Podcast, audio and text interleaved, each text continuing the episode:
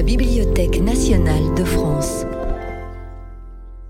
Dans le cadre des rendez-vous du politique, cette séance s'interroge sur la gouvernance de la crise climatique. Bonsoir à toutes et à tous et bonsoir aux internautes qui sont nombreux derrière leurs écrans. Je voulais euh, poser un petit peu le, le, décor de la gouvernance climatique. Ça peut sembler totalement abscon, ça l'est sous certains ongles, mais en fait c'est assez structuré. On peut partir d'un organisme dont vous avez entendu parler dernièrement, le GIEC, qui est un réseau mondial de scientifiques qui essaie de faire euh, tous les 5 six ans l'état de l'art de la de la science climatique, des sciences climatiques depuis l'océanographie, euh, la mécanique des fluides en passant par euh, les questions d'adaptation, d'atténuation qui nous touchent plus directement. donc régulièrement, ils accouchent difficilement dans la douleur de très très gros rapports. le dernier fait presque 10 000 pages et la dernière version euh, euh, qui est sortie hier après-midi euh, en fait quelques dizaines encore, mais c'est l'idéal pour rentrer dans le, vif du sujet. Ah, une fois que ce, cet état des lieux a été dressé, le politique s'empare normalement des choses. Alors au niveau international, d'une part, dans le cadre de la Convention de l'ONU sur les changements climatiques, tous les ans, il y a euh, une espèce de parlement mondial du climat qui se réunit, ça s'appelle une COP. La prochaine aura lieu dans un État pétrolier. Et on essaie d'avancer, on essaie de fixer de nouveaux objectifs, on essaie de faire le point sur ce qui s'est fait, on essaie euh, de convaincre les pays du Nord de donner de l'argent aux pays du Sud, on essaie de faciliter les transferts de technologies, on essaie finalement euh, de faire en sorte que 180 pays qui n'ont rien en commun, dont la géographie est différente, l'histoire aussi, essayent de changer leur modèle de développement. C'est dire si c'est difficile et c'est pour ça que c'est si long. Ces COP accouchent elles aussi d'objectifs de, temps en temps. Les, derniers ont été euh, édictés euh, par la France, sous l'égide de la France, lors de la COP 21 qui s'est tenue il y, a, quelques années sur l'aéroport du Bourget. Et là, on s'est dit qu'il fallait viser la neutralité carbone pour, au mi-temps du siècle et qu'il fallait, si possible, stabiliser le réchauffement entre 1 euh, degré et demi dans l'idéal, voire 2 degrés. Euh, les gens du GIEC nous disent que ça va être très compliqué.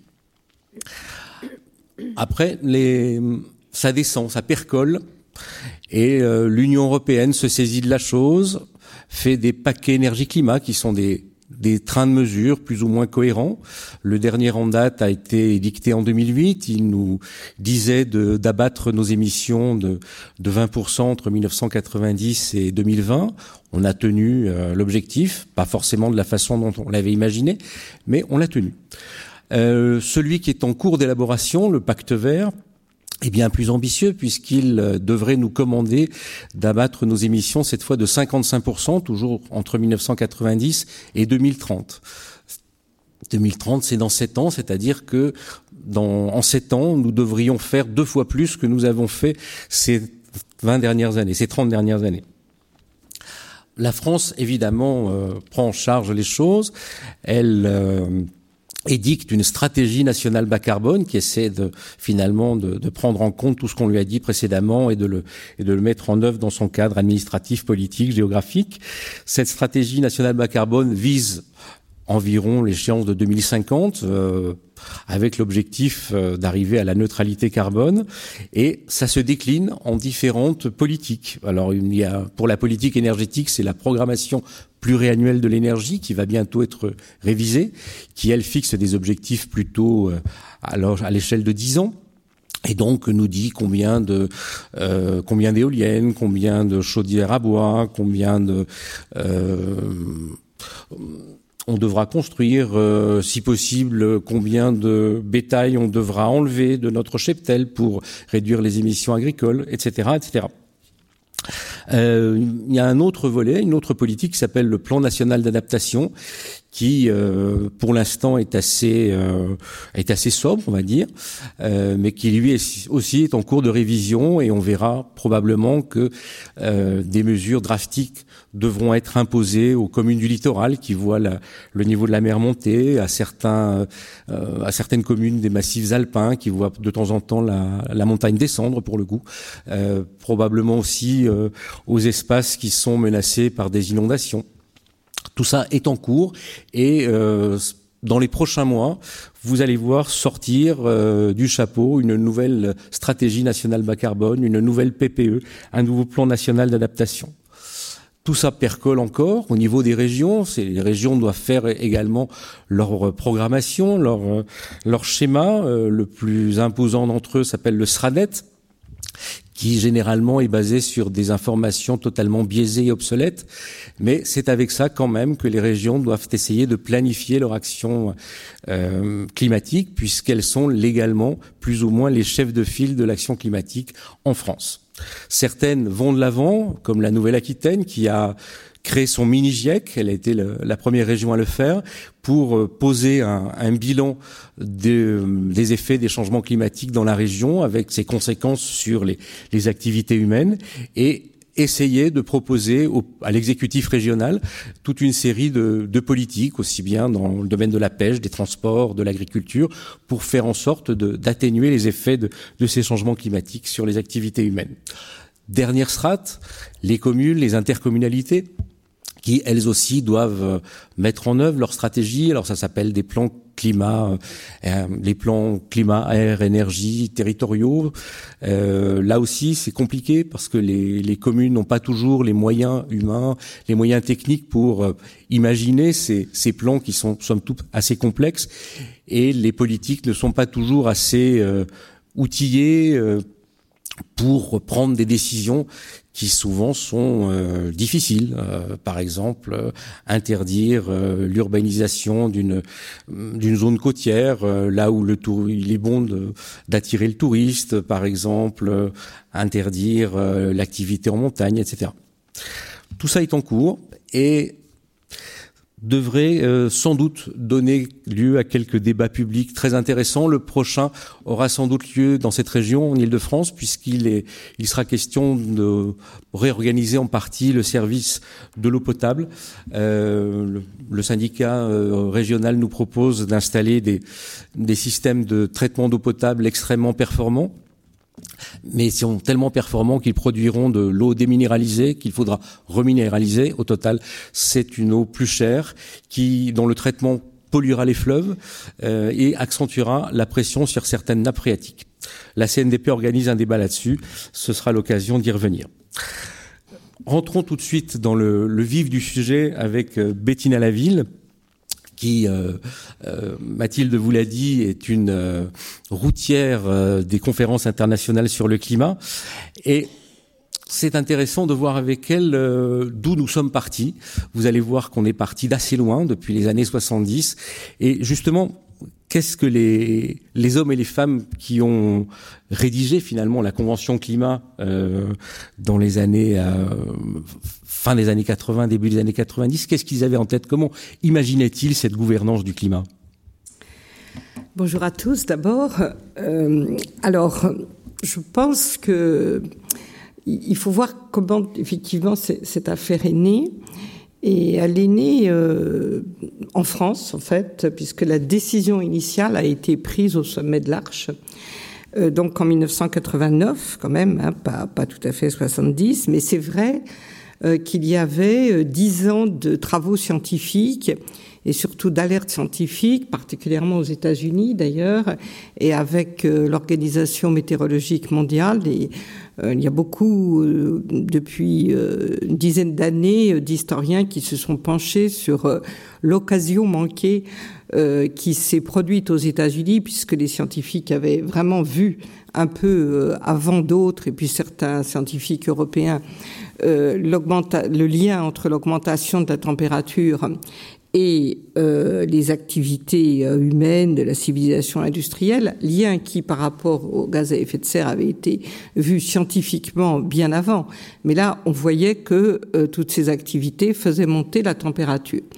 Et puis en fait, il y a eu beaucoup de lobbies, en particulier pétroliers, qui ont arrêté euh, ce mouvement de conscience. Et c'est finalement, et ça je pense qu'il faut, euh, nous sommes dans la bibliothèque François Mitterrand, donc euh, il faut dire que la France a joué un rôle important. D'ailleurs, elle a joué un rôle important. Recard et Mitterrand main dans la main, c'était assez rare pour que ce soit dit, qui ont sensibilisé au sommet de l'Arche avec de toute façon des, des résultats scientifiques qui commençaient à être alarmants finalement et euh, en 89, donc ce sommet de l'Arche, c'est-à-dire un an après la création du GIEC, parce que finalement on avait beaucoup euh, avancé euh, sur euh, une communauté scientifique qui avait surmonté ces divergences et qui s'était groupée en communauté scientifique en 89. C'est là que la décision de faire une convention cadre sur les changements climatiques a été prise.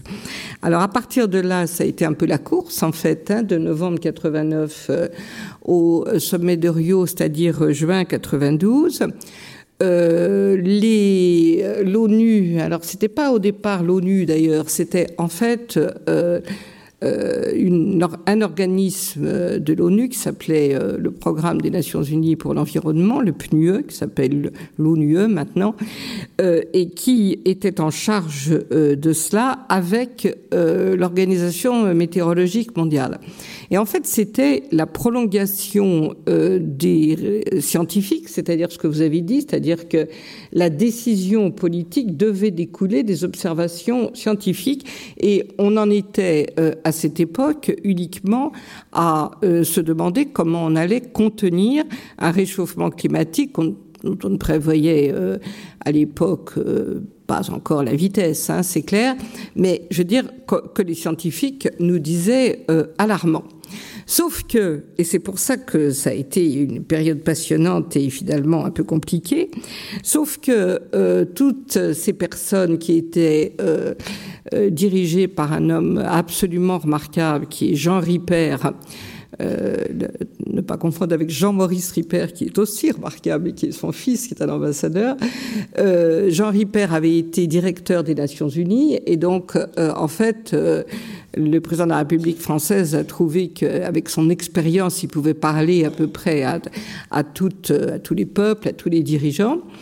Et il s'est très vite rendu compte euh, que, en fait, euh, on n'allait pas du tout faire comme on avait cru, c'est-à-dire qu'on n'allait pas rester entre scientifiques, mais qu'on allait passer, et c'est le nom de la conférence de Rio, de l'environnement au développement, parce que immédiatement les pays en développement nous ont dit à nous, euh, pays euh, riches, entre guillemets, eh bien, vous avez une responsabilité là-dessus, puisque c'est vous, les nations industrialisées, qui avez envoyé, à cause de vos activités, euh, des euh, gaz à effet de serre dans l'atmosphère. Deuxièmement, en même temps, vous nous avez privés de nos ressources puisque vous avez colonisé une partie de nos pays. Et troisièmement, déjà, euh, les observations scientifiques montraient que l'hémisphère sud allait être peut-être, ce qui est de plus, plus compliqué maintenant d'ailleurs à dire, mais allait être plus impacté que l'hémisphère nord. Et de plus, il restait des pays pauvres par rapport à nous. Donc, la, pour, tout vous dire, la, la vraie négociation n'a commencé que en 1991. Et vous l'avez rappelé, moi j'avais la, la, chance d'être euh, euh, à cette époque-là auprès du président de la République. Et en fait, euh, si vous voulez, Jean Ripper venait nous rendre compte tous les mois et était très très inquiet parce qu'à chaque fois qu'il y avait une négociation, une réunion, on se demandait si elle allait aboutir. Et je dois dire qu'en 15 mois, et ce qui est quand même absolument extraordinaire pour une négociation, qui est une première mondiale, hein, il faut bien le dire. Je veux dire, il faut bien voir, c'est ce que j'essaie je, toujours de souligner, que c'était une première convention mondiale sur ce qu'on appelait pas encore, mais si, c'est quand même dans les textes de Rio, un bien public mondial, un bien commun, et que ça, ça n'avait pratiquement jamais été fait. Il y avait, il y avait des conventions environnementales euh, nombreuses, mais une globale comme ça qui emmenait, si j'ose dire, tous les, tous les pays, voilà. Alors, euh, finalement, on est arrivé à un texte, donc c'est la convention cadre, qui a été ratifiée euh, en juin 92, qui était accompagnée de deux autres textes. La convention sur la biodiversité, ça c'est très important parce que c'est deux conventions différentes et elles sont d'essence tout à fait différentes, on en reparlera peut-être après. Et une troisième convention qui n'a pas été signée à Rio, qui a été signée un an plus tard à Paris, qui était une convention sur la désertification, sans euh, celle-ci, le reste n'eût pas été possible. Pourquoi? Parce que euh, l'Afrique euh, bloquait complètement les négociations en disant c'est une convention finalement pour les pays riches. Vous êtes encore une fois en train de demander à la terre, de, à toute la terre, à tous les peuples de la terre, de vous protéger, vous pays riches, pour continuer de polier. Voilà, il y avait cette atmosphère-là. Et donc on a fait cette convention de désertification qui était finalement un mécanisme de l'argent aux, pays qui euh, étaient en risque de désertification plus importante, de manque d'eau, etc. Mon grand regret personnel, c'est qu'on, et je, dis ça à la veille de la convention, euh, enfin pas de la convention, mais de la réunion de l'ONU sur l'eau, c'est qu'il n'y a pas eu de convention sur l'eau.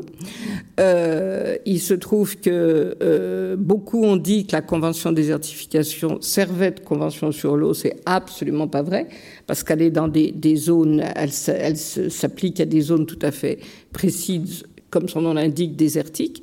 Et d'autre part, il faut bien dire que euh, tout ce qui est partage de l'eau mondiale, etc., eh bien, il n'y a pas d'enceinte internationale. Alors maintenant, il y a un, objectif de développement durable, un ODD dans lequel on, essaye de, traiter ça. Et à mon avis, c'est un sujet qui a remonté euh, très certainement. Voilà. Donc ça, c'est pour... Euh, vous me posiez la question de l'origine. Quelle était au départ l'idée de Jean-Maurice Ripper? Est-ce que c'était de gouverner le climat? Est-ce que c'était déjà de fixer un objectif à la communauté internationale?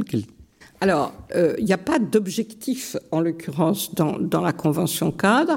Il y a euh, le fait de contenir. Hein. le mot, c'est contenir l'augmentation. Il y a deux choses, j'allais dire très mignonnes, pardonnez-moi l'expression, dans la Convention par rapport à l'actualité. Il y a contenir l'augmentation et ce qui est le plus ce qui à chaque fois me rend très mélancolique quand je relis l'article, c'est l'article sur l'adaptation, puisque l'article, il y a un article sur l'adaptation, donc déjà en 92, vous avez le duo atténuation-adaptation, mais l'article euh, sur l'adaptation dit faire en sorte qu'on prenne des mesures afin que toutes les espèces aient le temps de s'adapter au changement climatique. Voilà. C'est dit même de manière encore plus, plus précautionneuse. Alors, Jean-Maurice Ripper, en fait, euh, son expérience a fait qu'il a très très vite compris que ça allait être une convention plus développement qu'environnement. Et on n'en sort pas. Depuis 40 ans, c'est exactement la même chose. Il a eu, euh, en fait, c'est pour tout vous dire, pour l'histoire, c'est son, adjointe, c'est Delphine Borion, qui était une très jeune diplomate, qui a sorti, euh, qui a fini par sortir cette expression qui a mis tout le monde d'accord et qui aujourd'hui euh, est vraiment la colonne vertébrale de la Convention, c'est les responsabilités communes mais différenciées. Alors, qu'est-ce que ça veut dire? Ça veut dire que là-dessus, il y a eu un accord global parce que les pays euh, pauvres étaient euh, contents parce qu'il y avait une responsabilité et donc on reconnaissait que le Nord avait une responsabilité. Ils ont obtenu, euh, et ça c'est vraiment très important, une responsabilité commune et d'ailleurs le débat a été repris euh, pour le traité de Paris, le débat a été repris à la dernière COP en l'occurrence, parce que en fait, responsabilité commune, ça veut dire que tout le monde est responsable, y compris les petits pays qui émettent très peu. Et si on n'avait pas ce socle de responsabilité commune, il n'y aurait pas d'accord universel. Bon. Et, mais différencier, et ça, le mot différencier est le socle du fait que les pays euh, du euh, Nord vont donner de l'argent aux pays du Sud pour se mettre à niveau euh, de, du changement de modèle, comme vous disiez. Voilà. Bon. Et alors, il y a quelque chose qu'on a écarté à Rio, qui est revenu dans ce qu'on appelle le principe brésilien et qui revient aujourd'hui euh, au galop, c'est la responsabilité historique. Ça, la responsabilité historique, c'est pas dans la convention, mais on était arrivé, euh, les négociateurs, à l'écarter. Mais en fait, la responsable, le Brésil a ressorti dix ans après cette affaire de responsabilité historique, et aujourd'hui, elle revient en boomerang. Pourquoi? Parce que l'affaire est tellement grave aujourd'hui et euh, est tellement importante sur le plan financier que les pays du Sud disent dans mes responsabilités communes, mais différenciées, c'est bien joli, mais vous ne déclinez pas le différencier puisque vous avez mis dix ans de trop à nous donner les fameux 100 milliards que vous nous aviez promis à Copenhague, en fait. Hein, réitéré à l'accord de Paris et toujours pas donné entièrement. Bon, allez, on est à 92 maintenant, mais enfin, on les a toujours pas donnés complètement. On, on les donnera, je pense, uniquement euh, à cette, euh, à cette la prochaine COP, mais vous avez une responsabilité historique. Alors qu'est-ce que ça veut dire historique? Ça veut dire deux choses.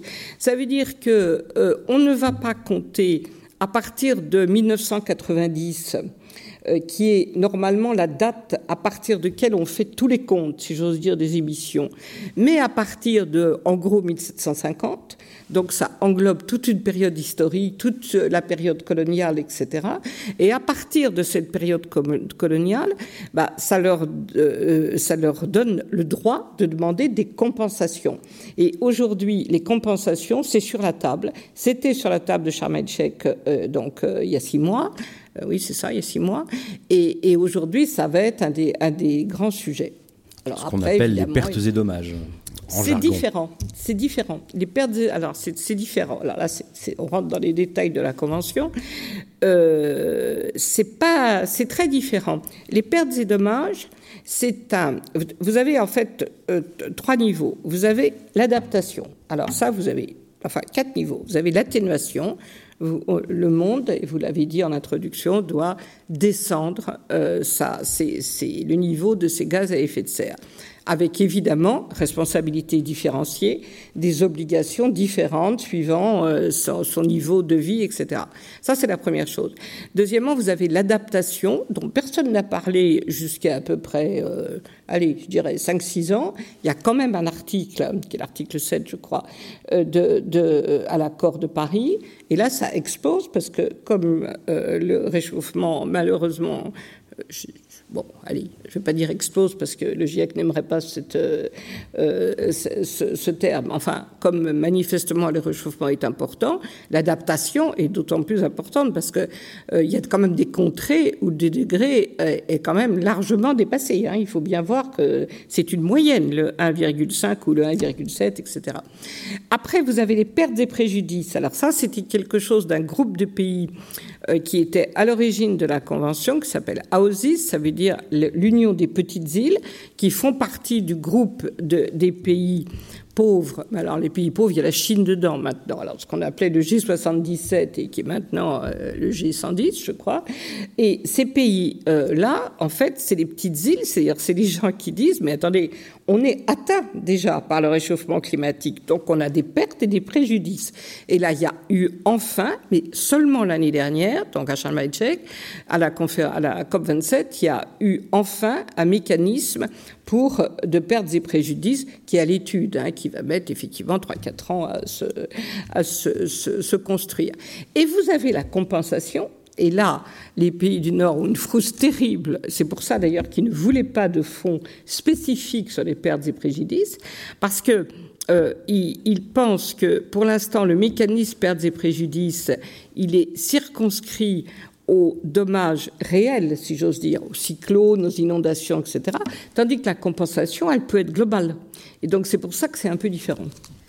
Après, euh, malheureusement, presque trois décennies de, négociations, Avez-vous l'impression qu'on peut aller beaucoup plus loin que ce qu'on a fait jusqu'à présent et auquel cas ça risque de prendre encore un peu de temps ou est-ce qu'on a finalement touché un peu le, fond de ce qui était humainement possible de faire à 195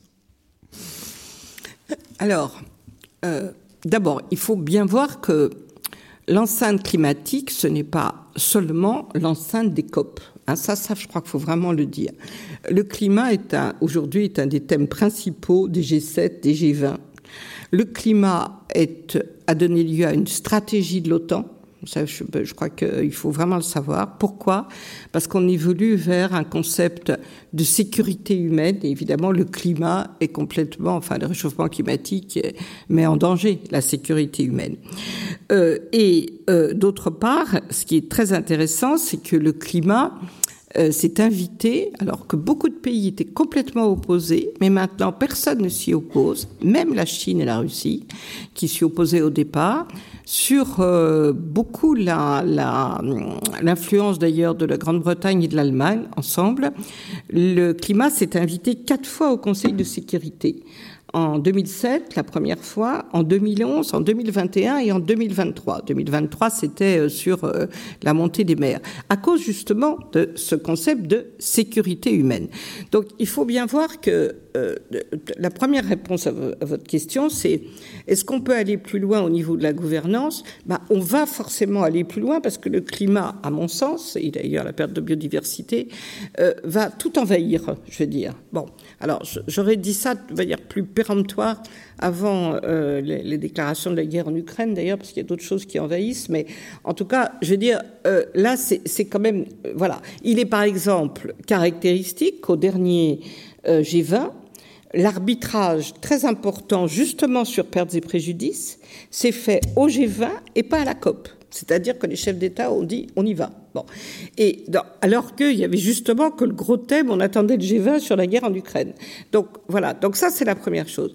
La deuxième chose, est-ce qu'on peut aller plus loin? Finalement, entre la Convention, qui, contrairement à ce qu'on a dit, est le premier accord universel sur le climat, et l'accord de Paris, qui est donc la, la, deuxième brique, euh, je, ne crois pas qu'on puisse aller beaucoup plus loin au niveau des principes de gouvernance, surtout dans un multilatéralisme euh, qui est quand même aujourd'hui extraordinairement fragilisé. Euh, c'est déjà miraculeux que ça tienne, hein, je veux dire. Donc, euh, il faut, vu l'éclatement du monde, etc. Prenez l'exemple de la Chine. Euh, la Chine, euh, je veux dire, marche, si j'ose dire, dans la COP, hein, dans, les mécanismes de l'accord de Paris. Alors, je ne dis pas que les informations sont toujours fiables, etc. Mais bientôt, vous savez, avec les observations satellitaires, euh, personne va devoir, va pouvoir beaucoup mentir, en l'occurrence. Hein. Donc, je veux dire, donc c'est quand même une gouvernance qui fonctionne. Le problème, c'est plus la gouvernance, j'allais dire, des principes, et du droit, c'est la, c'est l'effectivité. C'est-à-dire, c'est comment faire en sorte, vous avez très bien débuté en, nous montrant toute l'échelle euh, jusqu'à la région et jusqu'à notre ville, etc. Et vous allez le, montrer beaucoup mieux que moi.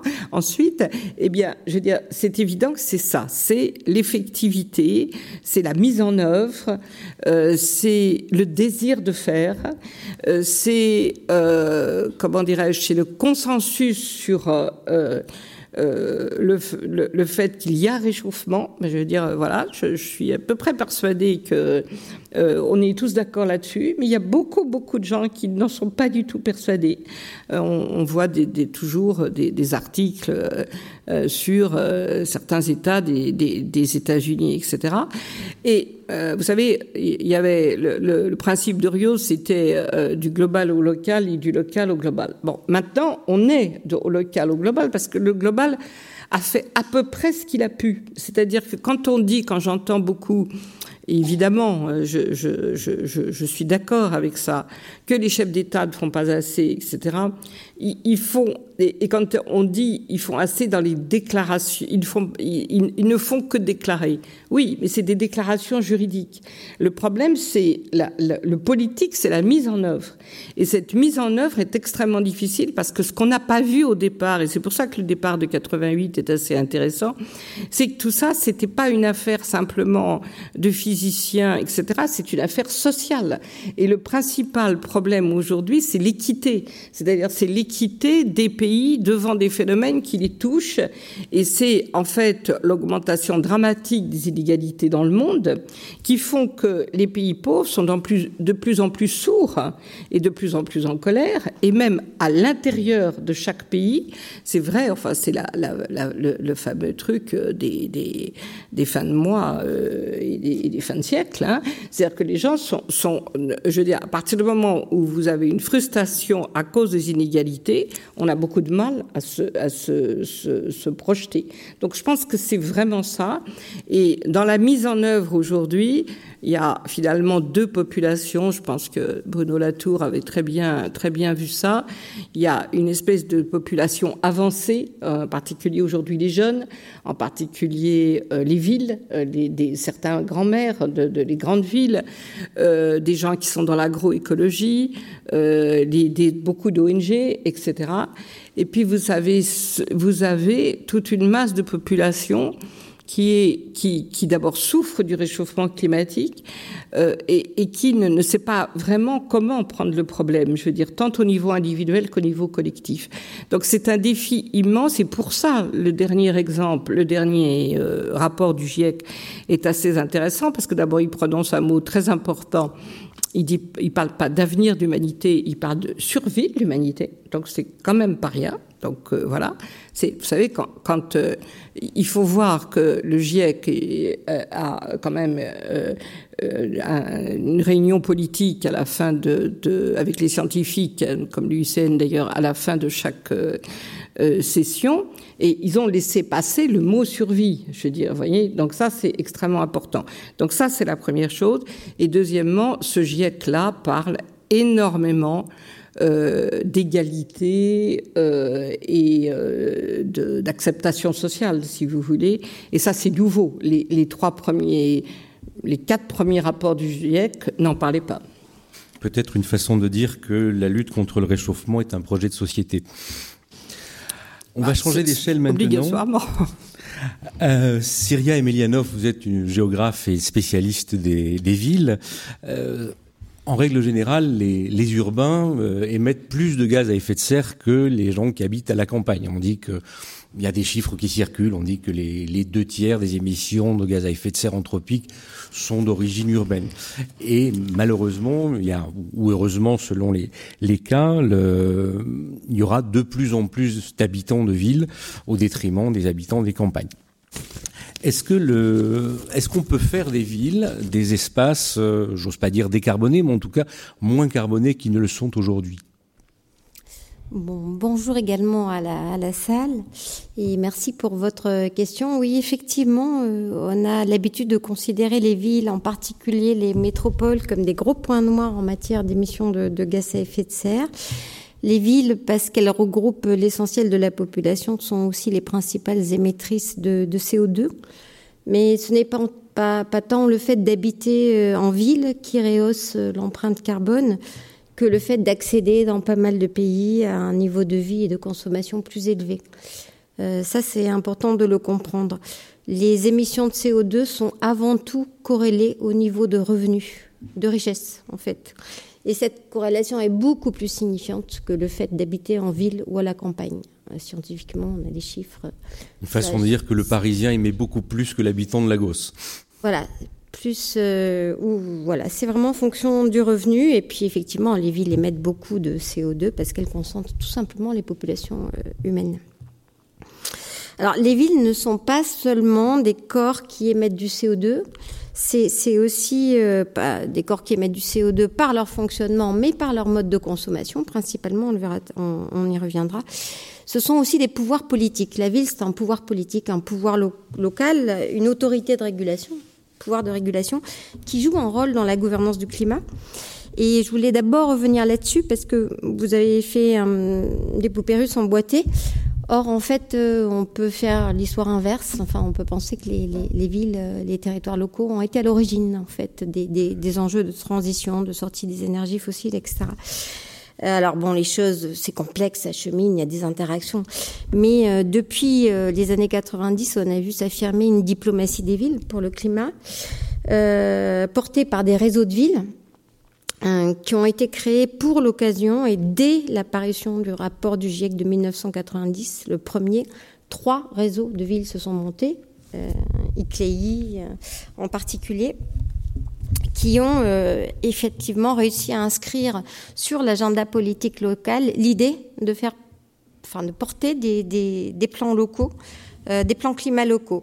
Alors, la liste de ces réseaux de villes transnationaux est très très longue. Il y a ICLEI, donc c'est les gouvernements locaux pour la durabilité, l'Alliance Climat, Énergie-Cité, la Convention mondiale des maires pour le climat, le C40, Rounded Resilient Cities, la Convention des maires pour le climat, c'est 12 000 villes. Euh, beaucoup, beaucoup d'initiatives. Et ces, ces, plans climat locaux, je pense que c'est intéressant de faire un tout petit peu d'histoire, parce qu'on peut faire de l'histoire euh, à tous les niveaux. Ces, ces, plans climat locaux sont nés, euh, portés par l'association CLI en 1990, et ils sont nés dans le, dans le sillage des politiques étrangères locales. Euh, ça, c'est intéressant. Les plans climat étaient à l'origine des outils de politique étrangère locale. Alors, ces politiques s'étaient déployées euh, aux États-Unis, c'est pas très connu, dans les années 80, sur la côte ouest et est, portées par des maires très progressistes qui n'étaient pas du tout d'accord avec la politique fédérale des États-Unis. Et ces villes euh, qui s'étaient dotées de départements des affaires étrangères, départements locaux des affaires étrangères, d'une diplomatie des villes, euh, dans différents domaines. Elle se jumelait avec des villes soviétiques à l'époque. Elle, elle, elles accueillaient des, des, des, réfugiés du Nicaragua. Elle, elle boycottait les produits d'Afrique du Sud. Elle euh, légalisait des clandestins. Seattle a fait ça. Et dans cette veine-là, dans ce sillage et dans cette fronde, les, les plans climat ont été euh, pensés par euh, cette association pour dire, bah, puisque les États-Unis ne ratifient pas le protocole du Kyoto, nous, les maires, on va se donner des objectifs volontaires, c'était à peu près moins de 30% de CO2 d'ici en 20 ou 30 ans, euh, parce qu'on ne souscrit pas à notre politique étrangère, on ne souscrit pas à ce que, font les États-Unis. Et les premiers réseaux de villes sont, sont lancés comme ça. Et on voit euh, d'emblée le caractère éminemment politique de l'action climatique locale, urbaine, hein, euh, dans les années 90. Et après ces premiers plans climat expérimentaux, ben, ce sont toujours ces associations de villes qui ont diffusé, fait des campagnes de maires pour les plans climat, etc. Et qui ont permis à des milliers de villes d'avoir des plans climat. Les États ont ratifié beaucoup plus tard, en, en les rendant obligatoires dans certains cas, comme, euh, comme en France. Euh, donc ça, c'est une histoire, euh, c'est une histoire qui est intéressante parce que quand on parle de gouvernance du climat, il y a bien des échelles de gouvernance euh, transnationales, parallèles, euh, souvent invisibilisées, qu'on connaît assez peu, et qui et qui agissent et qui agissent pas selon des directives européennes. Enfin voilà, les choses sont beaucoup plus complexes. Maintenant, euh, effectivement, on peut se demander, euh, même question, j'anticipe votre question, même question qu'à Bettina, euh, quelle est l'efficacité de tout ça? Ben, L'efficacité, les résultats, on peut, on peut citer deux résultats. Donc, il y a eu des, des, des de, l'action climatique urbaine, elle est, elle est, elle est importante il euh, y, y, a au moins deux types de résultats. Le premier type de résultat, c'est que effectivement, on a vu des villes dès les années 90, alors c'était plutôt en Suède, en Allemagne, euh, se doter d'objectifs de sortie des énergies fossiles. C'est à l'échelle locale que ça s'est inventé cette question de la sortie des énergies fossiles, avec CIE relayé par Stockholm, relayé après par le gouvernement suédois, relayé après par d'autres États. Donc on, a un front pionnier de la part de certaines villes avant l'action des, gouvernements. Euh, et ces villes, qu'est-ce qu'elles font? Bah, Elles essaient de déployer notamment une production d'énergie locale, de renouvelable, parce qu'elles ont la main sur l'énergie. Elles ont des entreprises locales d'énergie, ce que nous n'avons pas en France. Et ces villes, disons que c'est les pionnières, elles restent exceptionnelles, elles sont pas nombreuses. Ont réussi à, réduire leur, leurs émissions de CO2 de, de 10 à 30% globalement, pas plus. Ça, c'est un premier résultat. Euh, un autre résultat plus, massif mais très insuffisant, c'est que euh, en s'organisant en réseau, dans ces réseaux, euh, ces villes ont reconsidéré leur manière de faire de l'urbanisme et de l'aménagement. Bon, ça c'est mon champ, je suis prof d'urbanisme.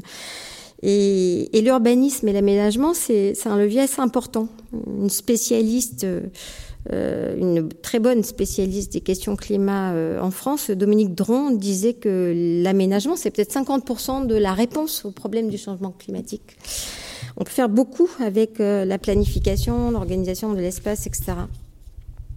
Et effectivement, euh, euh, on peut dire qu'il y a eu un tournant urbanistique et une, une, autre façon de concevoir euh, l'aménagement.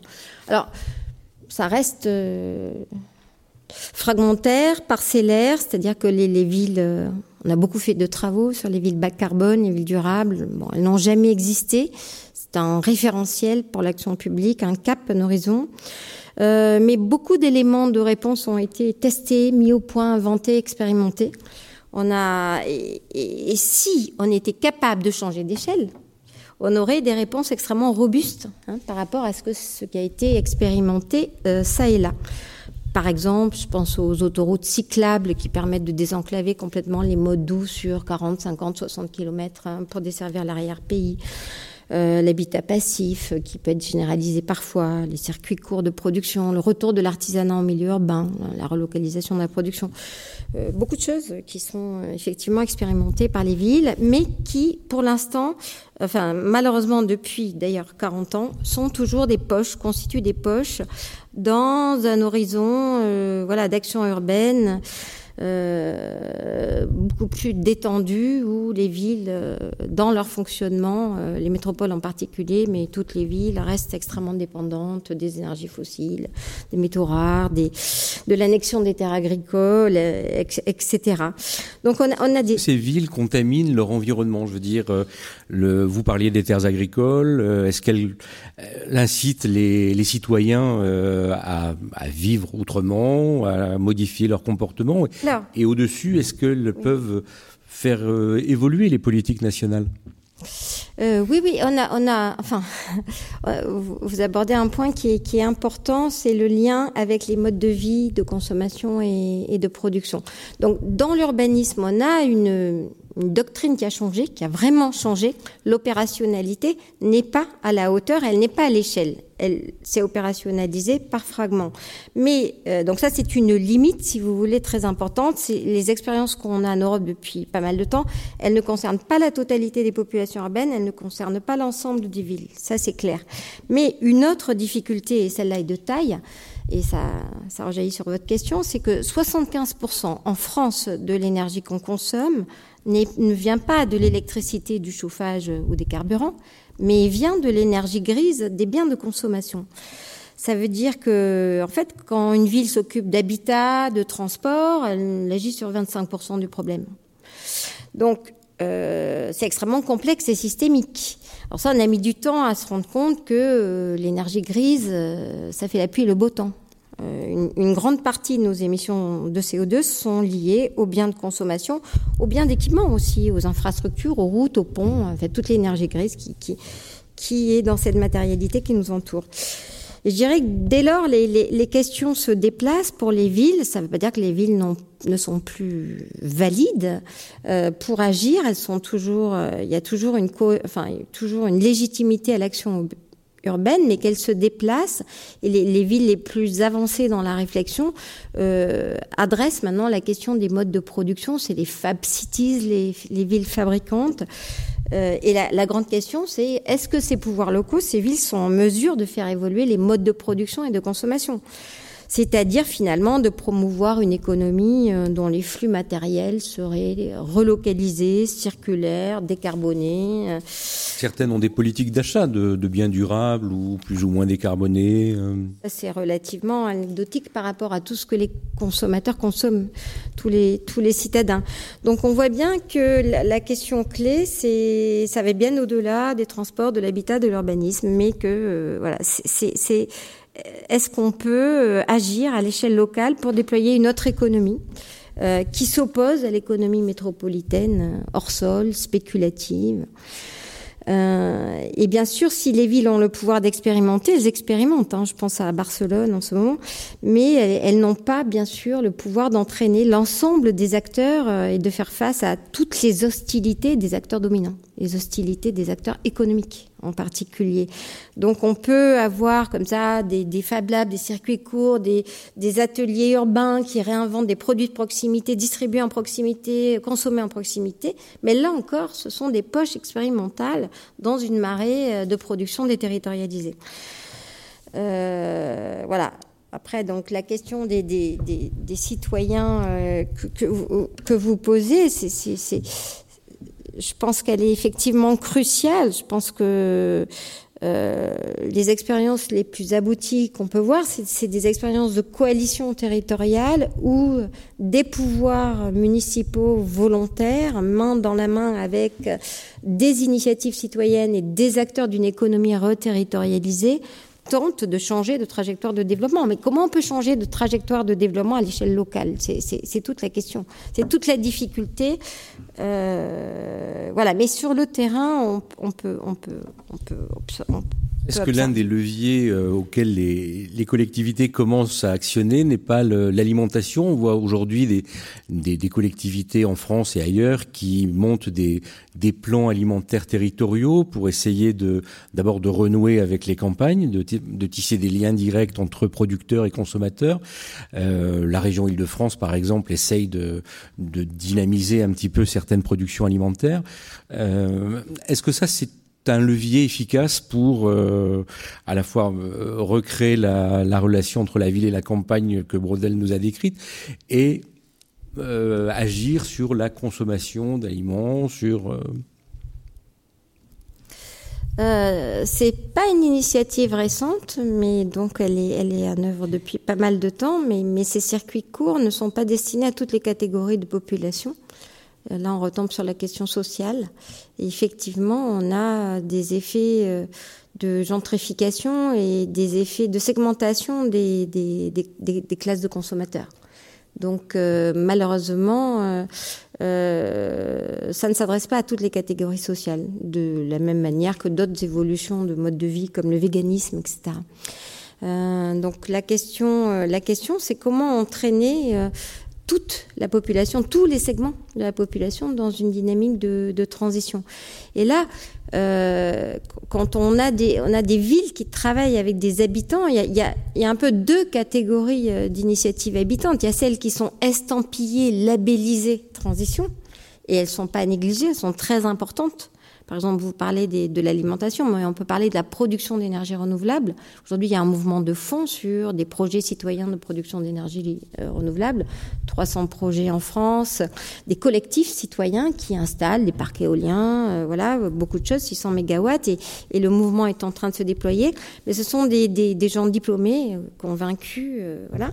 Et il y a aussi, en fait, toute une autre catégorie de mobilisation silencieuse, de pratiques qui ne sont pas visibles, qui sont invisibilisés et sur lesquels enfin, il serait très important de s'appuyer pour redéfinir les objectifs de transition différemment par le bas. Parce qu'en fait, euh, bon, ça c'est plutôt des thèses, c'est plutôt à l'échelle de recherche, mais il y a une écologie populaire, il y a des pratiques de sobriété, il y a des pratiques de restauration des milieux, euh, d'attention à la biodiversité, de soins vis-à-vis du territoire, y compris dans des quartiers d'habitat social. Sauf que ce n'est pas vu, ce n'est pas. Euh, alors là, c'est pas du tout estampillé euh, transition, c'est même pas au nom de la transition que ces pratiques ont lieu, mais euh, elles mettent en scène des façons de vivre avec le vivant, de réparer le territoire. Et je pense qu'on a, vraiment besoin de reconsidérer complètement ces pratiques populaires pour euh, désenclaver la, transition euh, et ne pas, ne pas partir seulement des, des, initiatives portées par des classes bien éduquées, qui sont très importantes, hein, mais qui ne suffisent pas et qui créent qui crée aussi euh, un gap, un gouffre et même un rejet hein, des questions de transition, des mots d'écologie, de biodiversité euh, chez certaines euh, catégories populaires parce que elles n'ont pas l'impression qu'on leur, parle pas d'elles, on parle pas de leur avenir, on parle pas des enjeux qui les préoccupent au quotidien alors que euh, par leur sobriété euh, subie, par tout un tas euh, de pratiques parfois, elles, elles peuvent grandement participer à, la résilience d'un territoire, à son adaptation. On parlait des enjeux d'adaptation. Et en fait, il y a plein de savoirs locaux extrêmement intéressants à revisiter du côté des, des, classes populaires. Et ça, c'est un chantier assez vierge. Mais voilà, quelques villes travaillent dans, dans, dans ce sens-là en Ile-de-France. C'est un peu le, le début. J'avais le souvenir au Royaume-Uni de, de, collectivités qui organisaient des, des concours d'efficacité énergétique qui opposaient différentes rues. Et, euh, et, donc il y avait euh, au hasard euh, Oxford Street euh, qui était opposé à Birmingham Street et, on, et donc toutes les semaines on relevait les compteurs au sens propre et on voyait qui avait fait le plus gros effort. Donc évidemment on informait euh, les uns et les autres des efforts réalisés et ça crée une véritable émulation. En plus bien sûr il y avait des espèces d'ambassadeurs de, la collectivité qui venaient voir les foyers, qui leur expliquaient les, les bons gestes, les mauvais gestes et ça finissait par se diffuser un petit peu dans, toute la ville. Et on voyait que ces villes, avec une opération euh, assez ludique finalement, arrivaient à sensibiliser, former sa population euh, sans qu'elle perçoive forcément euh, la moindre contrainte possible. Est-ce qu'il y a d'autres expériences comme ça qui ont donné de bons résultats?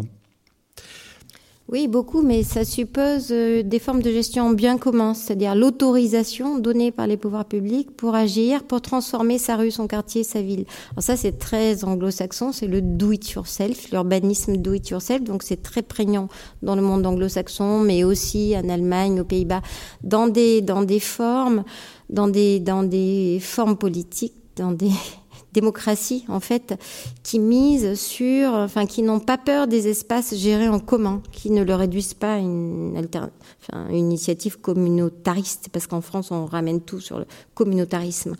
Or, euh, c'est créer des communs en pied d'immeuble. Voilà, c'est ça peut être effectivement extrêmement important pour euh, faire nourrir et donner envie aux habitants de s'impliquer dans la réparation territoriale de leur milieu de vie, parce qu'on peut réparer beaucoup écologiquement euh, à l'échelle locale. Parfois, on parlait de l'alimentation, il y a des phénomènes d'ampleur. À mhm. Sao Paulo, il y a un mouvement des jardiniers, par exemple, et ces jardiniers de Sao Paulo ont euh, mis en culture beaucoup, beaucoup d'espaces interstitiels de la ville, y compris des ronds-points. Ils se sont saisis d'espaces publics qu'ils ont plantés et par rapport aux enjeux du changement climatique, euh, ont introduit des plantes cultivées anciennes, les panques, qu'on appelle les panques, parce qu'elles résistaient mieux à la sécheresse, etc.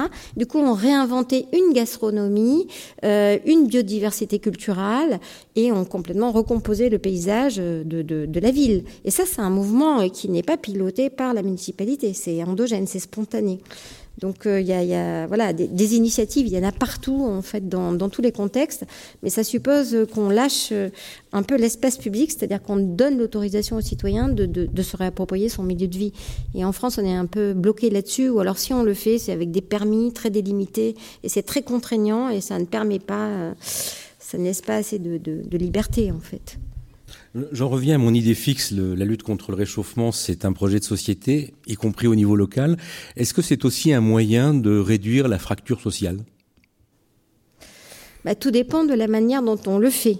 Ce qui est clair, c'est que si on ne lutte pas contre le changement climatique, les conséquences du changement climatique qu'on l'observe depuis tant de temps sont totalement ségrégatives. Ceux qui trinquent, euh, on le sait depuis très longtemps, euh, ce sont les personnes les plus vulnérables, que ce soit ici ou dans les pays des Sud. Donc ça se chiffre en nombre de victimes, en nombre de morts, en pourcentage euh, du PIB. Il y a un bouquin qui expliquait ça très bien qui s'appelle Climate of Injustice, un climat d'injustice. Donc ce qui est clair, c'est que ne rien faire aggrave considérablement les inégalités. Voilà. Euh, ensuite, si euh, quand on promeut des solutions, on promeut des écoquartiers, euh, euh des villes en vélo sans euh, penser le vélo dans le périurbain à 30 km, ou euh, des formes d'auto-réhabilitation qui permettront à tout le monde d'isoler thermiquement leur habitat, eh bien, on aggrave effectivement les inégalités. Donc, tout dépend des, des, des, des façons de, de, de, d'aller vers la transition. Aujourd'hui, elles sont plutôt ségrégatives. Voilà. Parce que euh, elles sont aussi la transition, c'est aussi un business euh, confisqué, relativement confisqué par des entreprises, des marchés, euh, alors que euh, la seule chose qui est robuste, c'est effectivement de miser sur la sobriété, la, réduction des, des consommations d'énergie, euh, et dans la masse, c'est-à-dire à, l'échelle où ça se pose. Donc avec de la réhabilitation thermique en masse, ce qui suppose sans doute de l'économie sociale et solidaire, parce qu'on n'a pas les moyens. Enfin, on n'a pas mis les moyens, du moins. Donc, euh, et le réaménagement complet pour que, ben, à 30 km, on puisse quand même euh, facilement venir en vélo, euh, comme on le fait à, partir de Copenhague ou dans les, dans les modèles d'autoroute cyclable à Berlin, etc. Ce sont des choix d'aménagement qui le citoyen ne peut pas faire ça. Il ne peut le faire que si l'aménagement du milieu s'y prête. Il n'est pas kamikaze, il va pas risquer sa vie. donc c'est d'abord des questions d'aménagement, les modes doux. Euh, voilà. Merci Syria Emelianov. Jean-Michel Fourniou, est-ce que, les, à votre point de vue, les, citoyens sont, sont convaincus qu'il faut y aller? Ou est-ce qu'ils ont encore besoin d'être sensibilisés? Ou est-ce que ça dépend des endroits, ça dépend des classes? Alors, euh, merci et bonsoir. Euh, merci de, de l'invitation. Bonsoir. Alors pour, répondre à cette question, je, voudrais le faire sur deux plans un peu différents. Sur le plan de l'opinion euh, d'abord, euh, et puis euh, pour aller dans le sens de ce qu'a dit Syria et, Melianov, sur, l'idée qu'il il y a une pluralité de, manières d'envisager la place des citoyens dans les politiques climatiques, mais aussi d'envisager la transition écologique elle-même, et que voilà, il faut détailler un, peu ça. Alors, si on regarde euh, du côté de l'opinion, euh, on, parle aujourd'hui vraiment dans, euh, notamment par exemple le dernier baromètre de l'ADEME qui fait un baromètre depuis 2005 sur la représentation du, changement climatique, c'est son titre, mais il teste plus généralement les questions d'environnement. Le dernier rapport parle vraiment d'un point de basculement et qui est constaté dans d'autres enquêtes euh, par le fait que euh, la, priorité euh, aux questions écologiques et, et, environnementale. La question porte sur la priorité à l'environnement et la transition écologique. Maintenant, elle est formulée comme ça. Et c'est vraiment installé en deuxième position, mais de manière durable, euh, dans, dans, tous ces euh, baromètres, sachant qu'en première position, ça varie un peu suivant les périodes. Ça peut être l'emploi. Euh, en ce moment, c'est plutôt la question de hausse des prix. voilà. Donc, la première préoccupation, elle est toujours assez circonstancielle. Et la deuxième, qui est la ligne, une sorte de ligne de fond, c'est bien la question de l'environnement et la transition écologique. Et, dans cette question, euh, c'est bien la question du changement climatique qui maintenant euh, vient tout à fait en tête qui fait que le rapport le dernier rapport parle d'un point de basculement des opinions directement lié à l'occurrence d'événements climatiques hors normes. Euh, L'enquête a été faite en mai 2022, donc avant quand même les grandes sécheresses, c'est pas simplement l'enregistrement de, la sécheresse de, l'été 2022, c'est euh, euh, il y a vraiment ce, basculement de l'opinion qui est constaté dans, beaucoup des, des, enquêtes. Et donc, comme c'est un basculement, il concerne un peu l'ensemble euh, des opinions. Une des choses intéressantes dans le baromètre de l'ADEME, c'est qu'ils font, ils, posent la question à la fois à l'opinion, ils posent la question aux élus pour voir s'il y a des différences. Euh, et, pendant longtemps, il y avait euh, des, différences assez marquées, les élus étant pas forcément plus convaincus du changement climatique que l'opinion. Et, c'est ce qu'on, je, pense, le de deuxième aspect, euh, du côté des mobilisations sociales, quand même, on voit bien que le mouvement des Gilets jaunes, dans toutes ses contradictions, dans toute sa complexité, a quand même été d'abord euh, euh, suscité par des questions liées à la transition euh, et, écologique. Alors, peut le considérer que ça a été de manière négative. C'est pas si simple que, que, ça. Et puis, il y a eu euh, dans cette période, depuis 2018, depuis l'automne 2018, l'automne 2018, c'est l'explosion du mouvement des Gilets jaunes, mais c'est aussi la création euh, des, euh, de, des, des, mouvements de jeunes pour, pour, le climat. Les premières grèves climatiques sont lancées par Greta Thunberg à la rentrée de 2018 et gagnent l'Europe plutôt en décembre de, 2018. L'affaire du siècle, c'est pareil, de décembre 2018, des début 2019, une pétition qui a atteint 2 millions de, signatures très, très,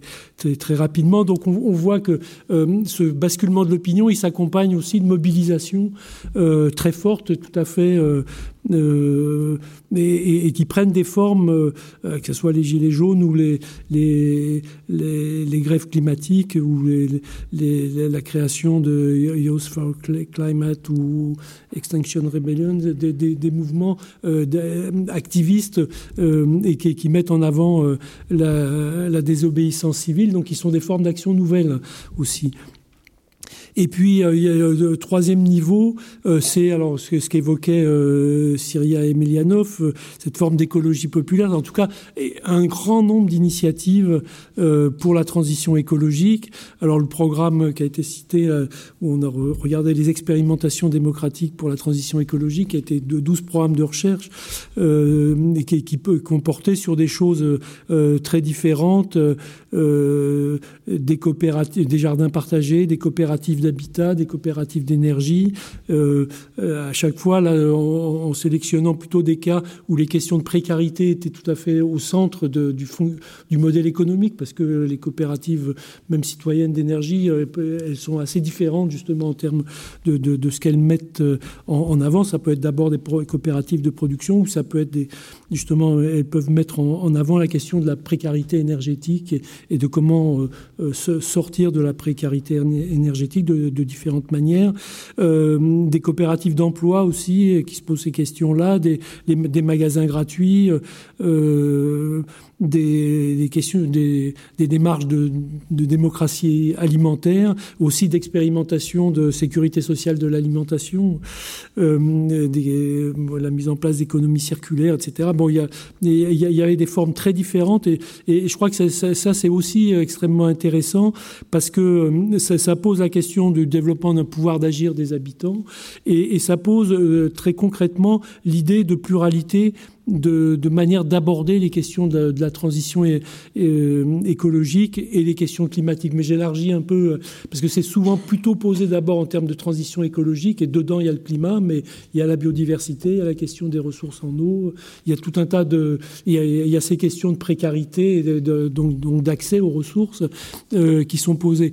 Et, j'irais tout à fait dans le sens de, ce que disait Syria tout à l'heure, c'est-à-dire que très souvent les politiques publiques, en tout cas en France, envisage l'implication des citoyens dans l'action pour la transition écologique, d'abord sous l'angle de l'incitation ou de l'injonction à l'adaptation ou au et à la, résilience, et que c'est plutôt ces notions qui, sont installées dans le débat public euh, ces dernières années alors qu'il y a, on voit à travers toutes ces initiatives un pluralisme très fort des modes de relation euh, euh, des, humains à l'environnement, et donc euh, aussi des, modes, de, des manières d'envisager la transition très différentes je, pense que c'est intéressant de dire autour de la transition écologique et, reprendre le terme de transition qui n'est pas un terme forgé dans le domaine de l'écologie, qui vient avant, qui vient notamment dans, dans le domaine démographique ou dans le domaine politique. On a parlé de transition démocratique au moment de, la chute du mur euh, de Berlin. On parle de transition démographique pour parler de nos sociétés qui vieillissent, par exemple.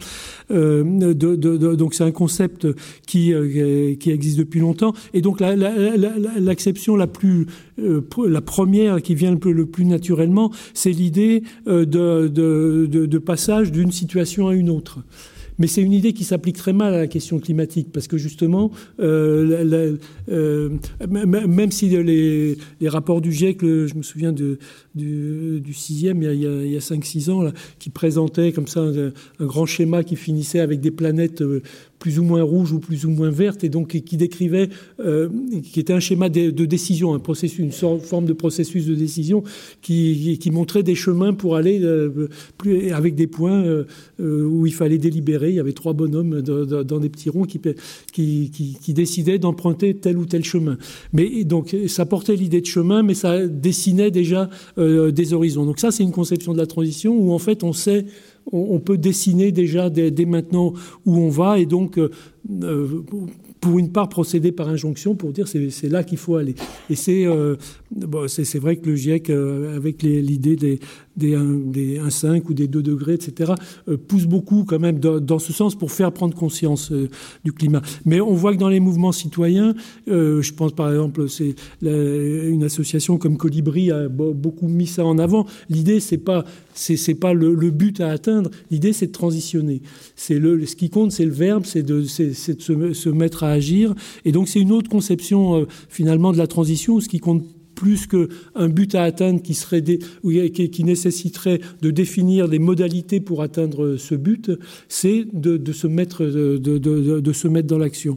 Alors la, différence, c'est quoi? C'est si, d'une certaine manière, euh, la, manière de, participer et la, question de la participation des citoyens est un peu différente. S'il s'agit de, définir des, des, modalités, des euh, pour atteindre un but défini, on a déjà beaucoup d'outils euh, de, démocratie environnementale qui définissent justement des modes de délibération. Bon, la réalité et, la capacité d'influence réelle sur les décisions est souvent très faible, mais on pourrait y revenir, on peut, on peut les imaginer et, imaginer de transformer assez profondément euh, nos institutions pour donner une place plus forte aux, citoyens. Mais on peut aussi euh, euh, voir, et, c'est l'idée de démocratie écologique aussi qui est, par rapport à la démocratie environnementale, qui, qui ne se situe pas simplement dans l'idée de mettre en place des procédures pour euh, passer d'une situation à une autre, mais euh, d'accompagner des, des, formes de euh, justement l'action même d'entrée de, en transition et donc qui, suppose de comparer les différents chemins, d'apprécier les temporalités, de laisser une, grande pluralité aux expériences. Et ça, en France, on voit que c'est extrêmement difficile.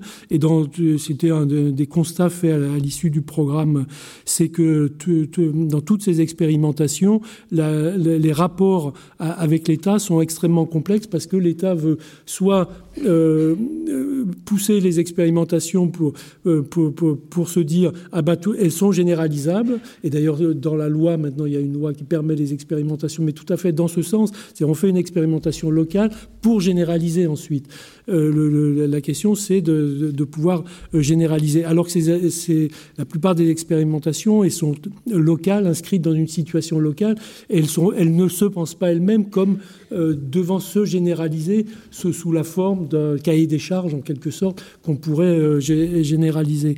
Et, elle se pense plutôt, euh, justement, ce, ce, qui ce qui essaye de se penser dans ces expérimentations, c'est la manière euh, d'essaimer, euh, de se mailler à d'autres expérimentations. Et donc, ce n'est pas du tout la même logique que celle de définir un cahier des charges qui pourrait être reproductible euh, à, différents, différentes échelles. Et donc, ça, c'est vraiment la difficulté du rapport avec les pouvoirs publics à l'échelle locale et surtout à l'échelle nationale. C'est souvent celle-ci qui est de, euh, que le, les autorités euh, veulent d'abord encadrer euh, ces, expérimentations plutôt que de les laisser vivre et leur, les, laisser justement s'approfondir pour pouvoir essaimer comme, comme ça s'est passé dans, dans, ce que disaient les, réseaux de villes et tout ça, qui, qui ne sont voilà, c'est une forme d'essaimage horizontal qui ne qui, n'a pas suivi, qui n'a pas été encadré par les, formes de négociation gouvernementale. Donc laisser cette, ces, pluralités. Je pense que euh, donc le passage à l'action, il existe. Euh, euh, dans, les, expérimentations qu'on a suivies dans, dans le programme, cette question de la justice sociale, ces questions de précarité étaient très présentes. Donc je ne saurais pas dire, évidemment. Mais en tout cas, elle, donne quoi, ces, ces, expérimentations qu'on a suivies plus particulièrement, euh, de, donner justement une image euh, différente de l'image qui est trop souvent collée à euh, ces expérimentations qu'on peut résumer par le fait qu'elles sont c'est une affaire de bobo, quoi. L'écologie, c'est une affaire de bobo. Au contraire, on voit qu'il y a effectivement une écologie populaire et que les, euh, les, gens qui sont contraires à la sobriété, ils essayent de penser, de, penser ça euh, euh, comme à, travers des différents types de voilà d'expérimentations qui organisent de, nouvelles formes de, solidarité entre eux, qui prennent en compte ces questions de sobriété et, et de transition écologique Jean-Michel Fourneau, vous nous dites finalement qu'il y a un, formidable terreau, qu'il est euh, extrêmement fertile. Qu'est-ce qui fait que le personnel politique ne, ne s'empare pas du sujet, euh, ne fasse pas des programmes politiques euh, à vocation environnementale, climatique et euh, pour renouveler à la fois la politique, l'offre politique, alors que visiblement les, les, citoyens sont prêts à entendre ça et à agir. Oui, je pense qu'effectivement aujourd'hui les citoyens sont tout à fait et c'est même il y, a, il y, a, eu des enquêtes comparatives en Europe qui, le montrent assez souvent euh, sur différents sujets euh, euh, liés à la, transition écologique que souvent les citoyens sont prêts et la Convention citoyenne pour le climat l'a montré euh, de manière tout à fait remarquable que les citoyens sont prêts à aller beaucoup plus loin que ce que les élus sont, sont prêts à faire. Donc les élus ont souvent une représentation de ce que pensent les citoyens euh, qui est euh, qui est fausse, euh, au sens où il pense que les citoyens n'accepteraient pas, et il pose, des questions en termes d'acceptabilité euh, des, des, décisions, alors que l'exemple de la Convention citoyenne pour le climat est assez remarquable pour ça. Si on regarde l'écart entre les propositions de, de la Convention le rapport remis au président de la République en, juin 2020 et la loi climat résilience, euh, il y a un écart énorme. Or, euh, le mandat de la Convention était clair, c'était réduire de moins de... On était encore à, moins 40%. C'est pendant la Convention que l'Europe a passé à moins 55%. Euh, c'était de, réduire de moins de 40% les émissions. Euh, et, les experts, bon, c'est, que c'était extrêmement compliqué d'évaluer euh, l'ensemble des, des, propositions de, de, la Convention, mais grosso modo, ils leur ont dit, si c'est mis en œuvre en, ensemble, on, devrait atteindre l'objectif.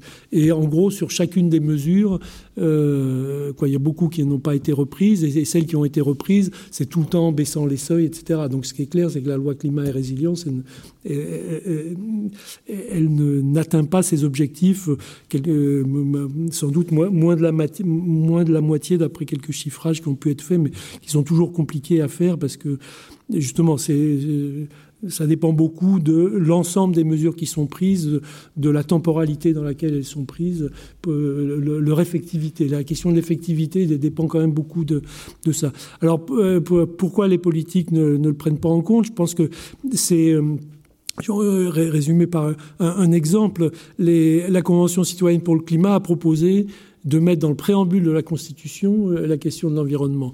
Et euh, quand, euh, quand Macron les a reçus à l'Élysée le, le 29 juin 2020, il a dit joker là-dessus. Il n'est pas question de ça parce que ça mettrait la question de l'écologie au-dessus des, intérêts économiques, et ça, c'est pas possible dans la Constitution. Donc, c'est cette vision-là d'une hiérarchie des intérêts que, le climat vient bouleverser aujourd'hui. C'est toute la difficulté, c'est l'urgence climatique vient bouleverser les priorités de, de l'action publique.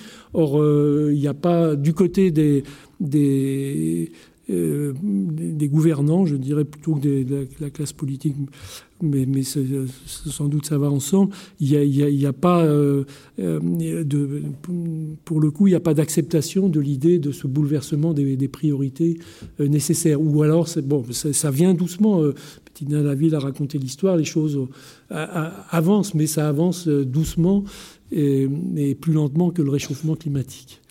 Bettina Laville, vous avez euh, créé le comité 21 qui est un, carrefour euh, à la fois du, monde de l'entreprise, du, politique et euh, des collectivités. Est-ce que la, nouvelle génération de responsables, avec des guillemets, est-ce qu'elle est prête à finalement à, à changer, à s'emparer de ce sujet, ou est-ce qu'elle reste pétrifiée selon le portrait que nous en a dressé Monsieur Fourniou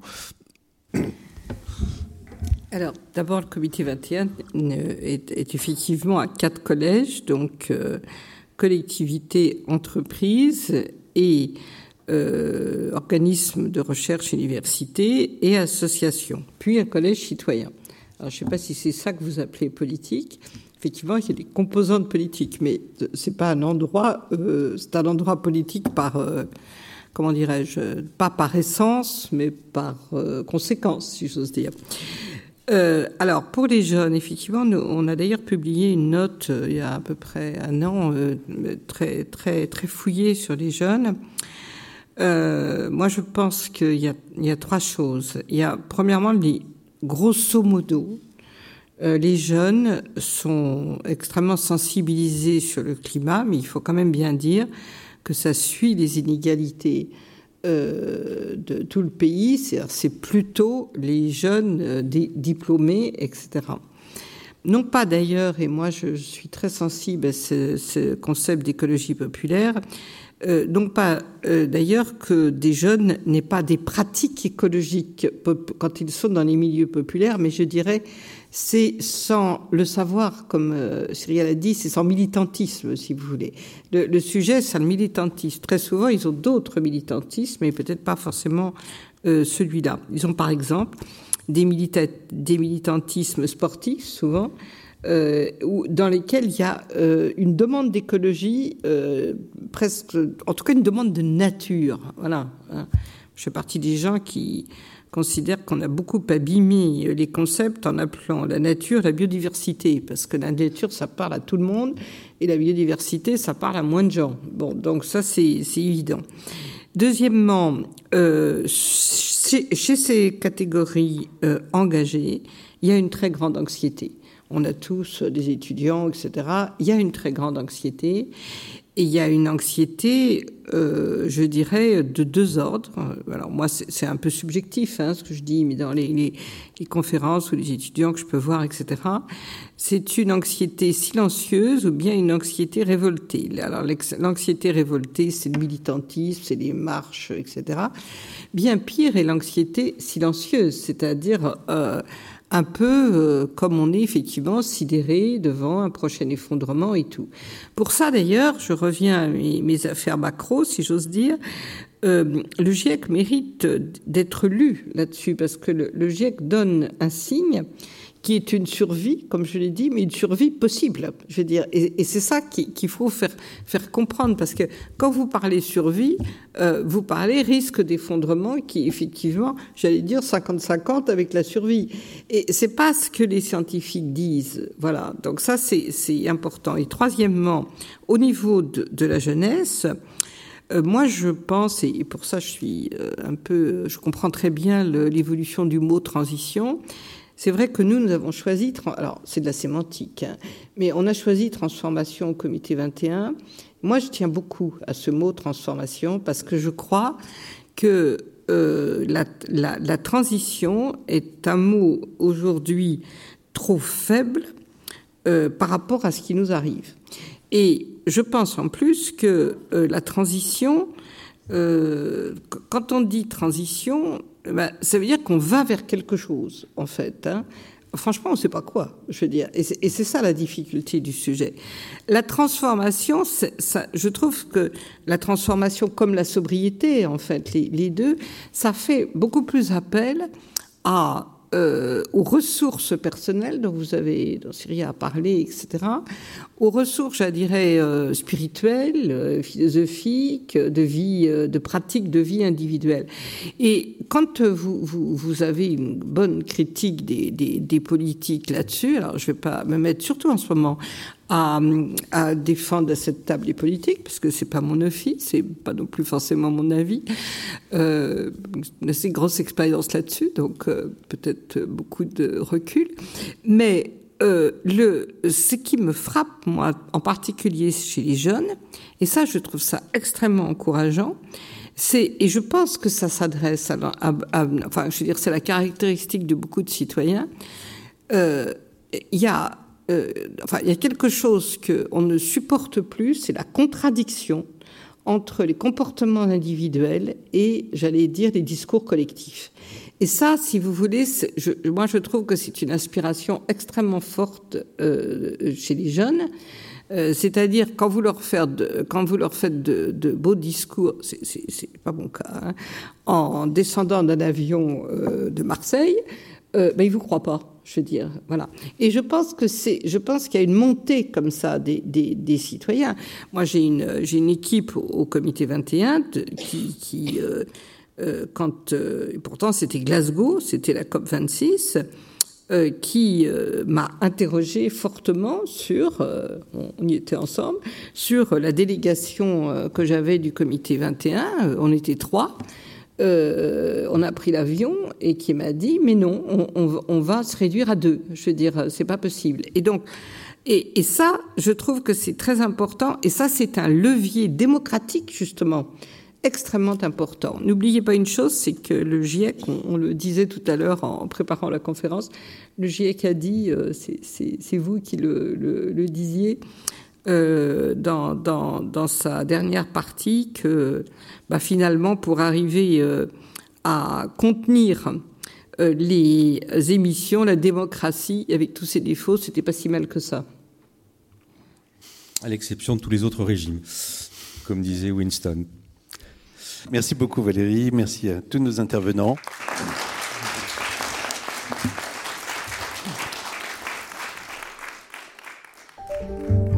Venez d'écouter un podcast de la Bibliothèque nationale de France.